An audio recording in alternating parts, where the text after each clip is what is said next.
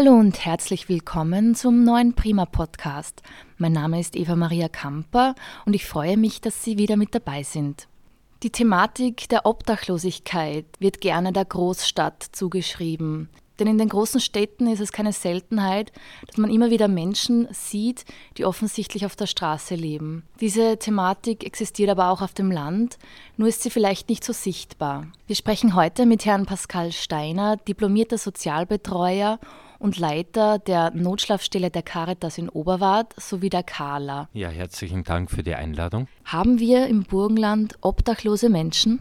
Die Obdachlosigkeit ist am Land genauso vorhanden wie in den großen Städten. Der Unterschied ist vermutlich der, dass es nicht so sichtbar ist. Die Menschen, die am Land obdachlos werden, können eine Zeit lang zumindest oft noch durch die Gemeinschaft im Dorf, durch Bekannte, Verwandte aufgefangen werden. Wenn es dieses soziale Umfeld nicht gibt oder es sich abwendet, dann würde diese Obdachlosigkeit, die vielleicht schon seit Monaten oder auch Jahren im Hintergrund schwellt, sichtbar werden und die Menschen kommen auf die Straße. Das ist der Punkt, wo wir dann gemeinsam mit dem Land Burgenland die Caritas Notschlafstellen vor vielen Jahren eingerichtet haben, um eben zu verhindern, dass Burgenländerinnen oder Burgenländer tatsächlich in den Parks, in den Straßen schlafen müssen. In Zahlen ausgedrückt wären das zum Beispiel im Jahr 2021 57 Personen gewesen, hauptsächlich Männer, aber auch einige Frauen darunter, die in diesen Notschlafstellen in Eisenstadt und in Oberwart Unterkunft und ein Dach über den Kopf bekommen haben. Für uns ist es aber auch wichtig und das bieten wir den Menschen auch an, dass wir schon im Vorfeld bei einer Delogierung oder bei einer drohenden Obdachlosigkeit tätig werden können. Leider ist es halt sehr oft der Fall, dass die Menschen dann erst zu uns kommen, wenn diese ganzen Gerichtsverfahren, Exekutionen und Delogierungsmaßnahmen bereits durchgeführt sind und nicht mehr stoppbar sind. Die Menschen, die dann tatsächlich auf der Straße stehen, kommen dann in die obdachlosen Stellen. Wobei würden sie früher auf die Probleme reagieren und nicht sehr oft diese Verdrängungstaktik anwenden, könnte man im Vorfeld bereits über die Sozialberatung, über die Menschennot-Soforthilfe von der Caritas in Zusammenarbeit mit den diversen Vermietern und Trägern der Wohnungen äh, Vereinbarungen treffen und im Vorfeld schon verhindern, dass es zur Delogierung kommt. Das gelingt uns immer wieder. Es, die Aussichten, eine Regelung zu treffen, sind eigentlich sehr positiv. Wenn jetzt ein Mensch zu Ihnen kommt, wo Sie bemerken, dass das Schicksal unabwendbar ist, dass der Mensch wirklich kein Dach mehr über den Kopf hat, wie ist dann der Prozess in der Notschlafstelle? Was geschieht bei euch? Und wie lange kann der Mensch dann bei euch bleiben? Vor Aufnahme in die Notschlafstelle findet einmal ein ausführliches Gespräch statt, wo ein bisschen versucht wird, die derzeitige Situation zu analysieren, abzuwägen, ob es Alternativen gibt, ob es, wie schon vor, vorhin erwähnt, die Möglichkeit gäbe, einer möglichen Wohnungslosigkeit zuvorzukommen. Wenn das dann tatsächlich alles nicht mehr möglich ist und eine Aufnahme in der Notschaftsstelle die einzige Möglichkeit ist, damit dieser Mensch nicht im Freien übernachten muss, ähm, erfolgt die Aufnahme erstmals für eine Woche auf Probe und in weiterer Folge bis zu sechs Monaten. In ganz bestimmten begründeten Ausnahmefällen kann auch die Unterkunft bis zu einem Jahr verlängert werden. Und wie kann man sich die Notschlafstelle jetzt vorstellen? Wie seid ihr eingerichtet? Die Notschlafstelle in Oberwart ist in einem Einfamilienhaus. Es gibt drei getrennte Schlafzimmer, Schlafbereiche, eine Gemeinschaftsküche, ein Gemeinschaftsbad. Ähm, wir legen eigentlich viel Wert darauf, dass es doch so etwas wie eine Zuhause-Atmosphäre ausstrahlt. Das Zusammenleben ist für viele anfangs vielleicht ungewohnt. Man teilt sich halt dann doch ein Badezimmer, eine Küche, Es gibt Situationen, die müssen ausdiskutiert werden, ähnlich wie man es vielleicht aus Studenten-WGs kennt, dass der, der eine dem anderen aus dem Kühlschrank etwas genommen hat. Äh, der eine ist sehr auf Ordnung und, und Reinlichkeit bedacht, der andere ist ein schlamperter Kerl. Ähm, ja, es leben da einfach mehrere Menschen, insgesamt bis zu sechs Menschen in der Notschlafstelle zusammen und neben der Hausordnung gibt, gibt es halt dann natürlich auch die, die, die steht in der Verantwortung von jedem Einzelnen, dass das Zusammenleben klappt. Und wenn es dann zu Konflikten kommt, dann komme, komme, komme beispielsweise ich ins Spiel und versuche da irgendwie Einigungen zu finden.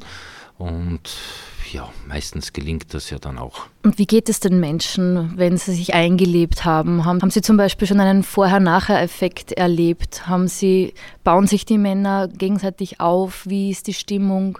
Was erleben sie im Alltag? Die Menschen, die Männer, die zu uns kommen, haben ja meistens schon eine längere Vorgeschichte, wo vieles schiefgegangen ist, anstrengende Zeiten hinter sich, und wenn sie dann zu uns kommen, ist schon eines der Grundgefühle oder, oder der, der Status so, dass sie erschöpft sind, müde.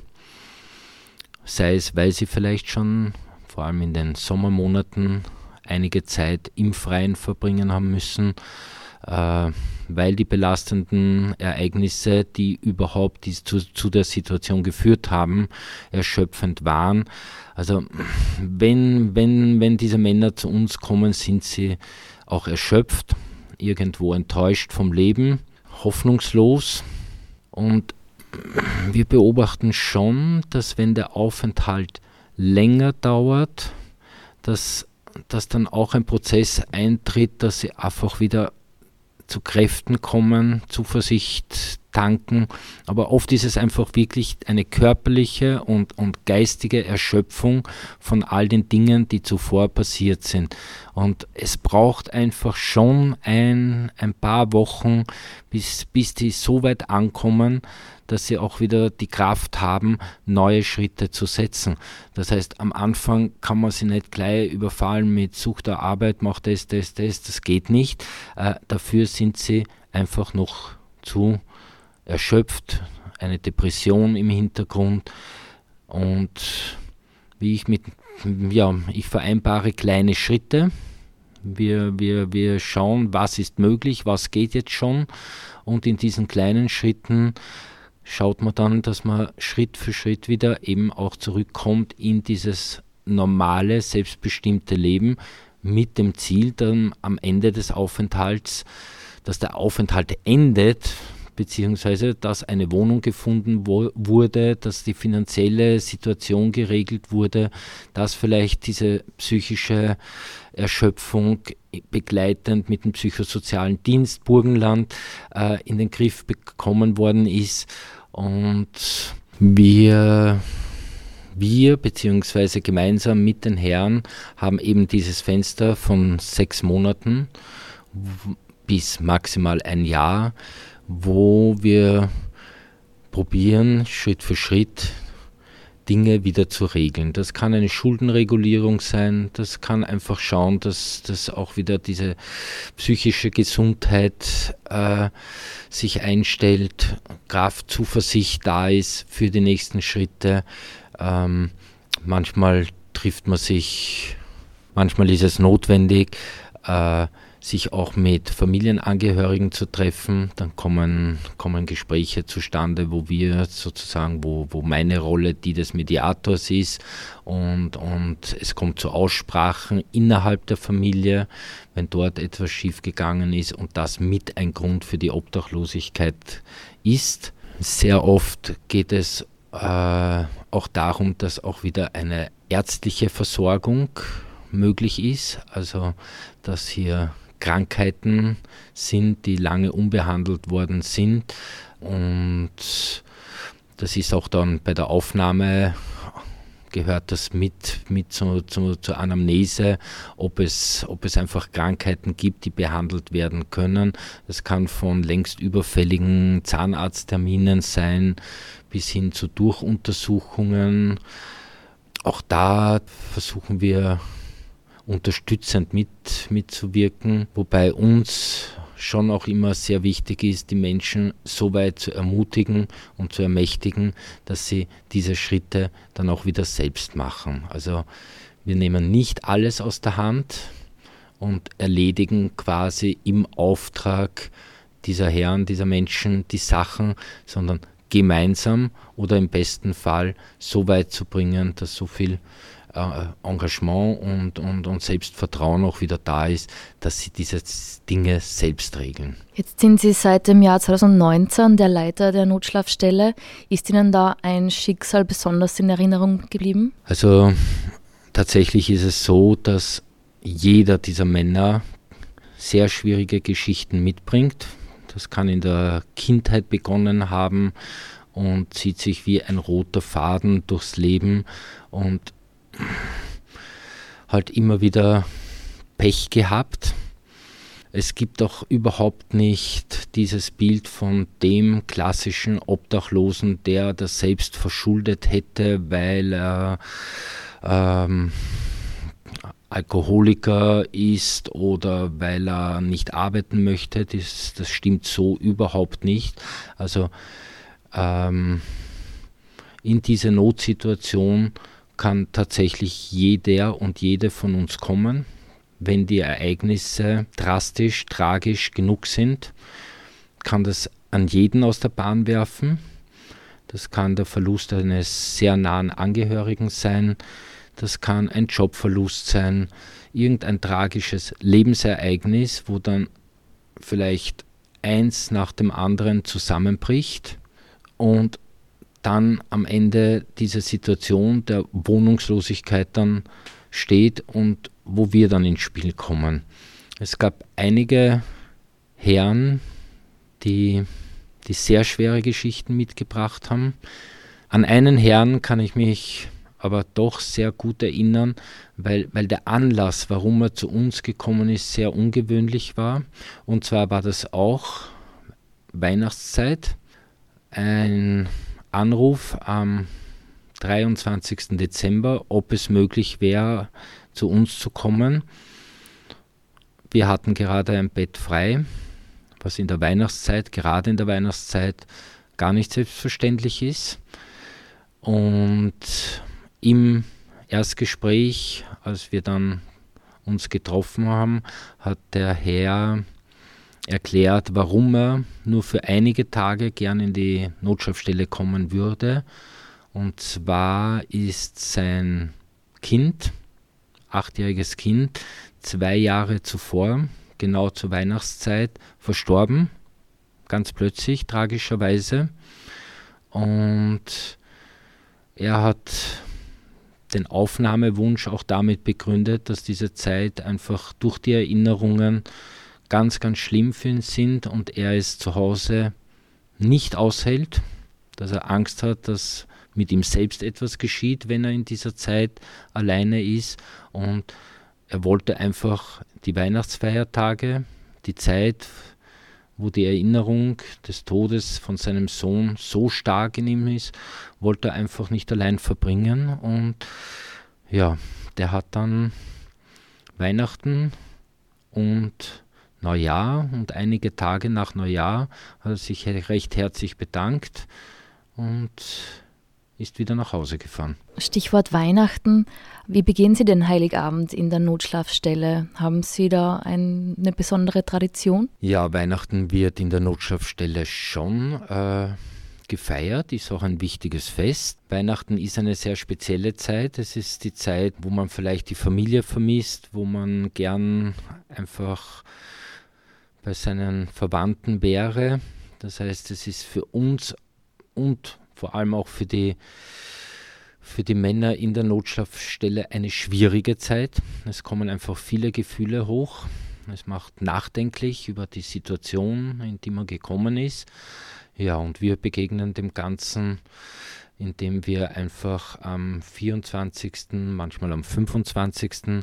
ein gemeinschaftliches Weihnachtsessen gemeinsam zubereitet im Haus machen. Ähm, es gibt immer wieder viele Geschenke, die von Ehrenamtlichen oder von Menschen, die genau wissen, wie es diesen Menschen in der Situation gibt, äh, bei uns abgegeben werden. Also neben dem selbstgemachten Weihnachtsessen werden dann auch die Pakete, Überraschungspakete aufgemacht. Und ja, eigentlich hat das immer etwas sehr, sehr, sehr tröstlich familiäres und ich glaube, es hilft allen gut über diese Tage zu kommen und es ist dann doch ein bisschen dieses Weihnachtsritual, dieses Zusammenseins äh, da und, und das macht, macht wahrscheinlich vieles auch wieder leichter. Nun ist ja Winter. Ähm, die Situation ist für die Obdachlosen bei Kälte noch drastischer. Was kann man tun, wenn man bei sehr kalten Temperaturen einem Menschen begegnet, der offensichtlich kein Dach über dem Kopf hat? Wenn die Temperaturen sinken, kann das natürlich für obdachlose Menschen lebensgefährlich werden. Ähm, ich kann die Menschen nur bitten, wenn sie die Wahrnehmung haben, jemanden sehen, der ganz offensichtlich die Nacht im Freien verbracht hat oder vorhat, ihn im Freien zu verbringen, äh, das Caritas Kältetelefon anzurufen. Äh, findet man unter www.caritasburgenland.at die Telefonnummer. Ich kann sie auch gerne hier sagen. Äh, unser Kältetelefon ist seit 1. November wieder aktiv von 8 bis 22 Uhr an sieben Tagen in der Woche. Und die Telefonnummer ist 0676 837 30322. Ich hatte, ich hatte jetzt vor zwei Tagen beispielsweise einen Anruf von einer Gemeinde, weil es ja sehr oft die Gemeinden sind, die die die Beobachtung machen oder von, von Bürgerinnen informiert werden, dass hier jemand offensichtlich obdachlos in der Gemeinde ist. Also es kontaktieren uns sowohl Gemeinden, es, ähm, es kontaktieren uns sehr oft Privatpersonen, die eine Beobachtung machen, dass jemand obdachlos ist, äh, sich sorgen und ja, in so einem Fall versuchen wir dann so schnell wie möglich aktiv zu werden und zu schauen, dass wir diesen Menschen noch erreichen und proaktiv das Angebot setzen, dass er natürlich in, in die Notschlafstellen kommen kann. Es gibt auch Fälle, wo das jemand überhaupt nicht möchte. Dann können wir aber natürlich mit einem Winterpaket helfen. Diese Winterpakete werden zusammengestellt von uns und äh, finanziert durch die Spenderinnen und Spender an die Caritas, Menschen in Not. Wenn eine Obdachlose oder ein Obdachloser partout nicht in eine Notschlafstelle, aus was auch welchen Gründen immer, kommen möchte, dann können wir anbieten ein Kältepaket, das sind warme Kleidung, Schlafsack, äh, Lebensmittel und versorgen diesen Menschen damit.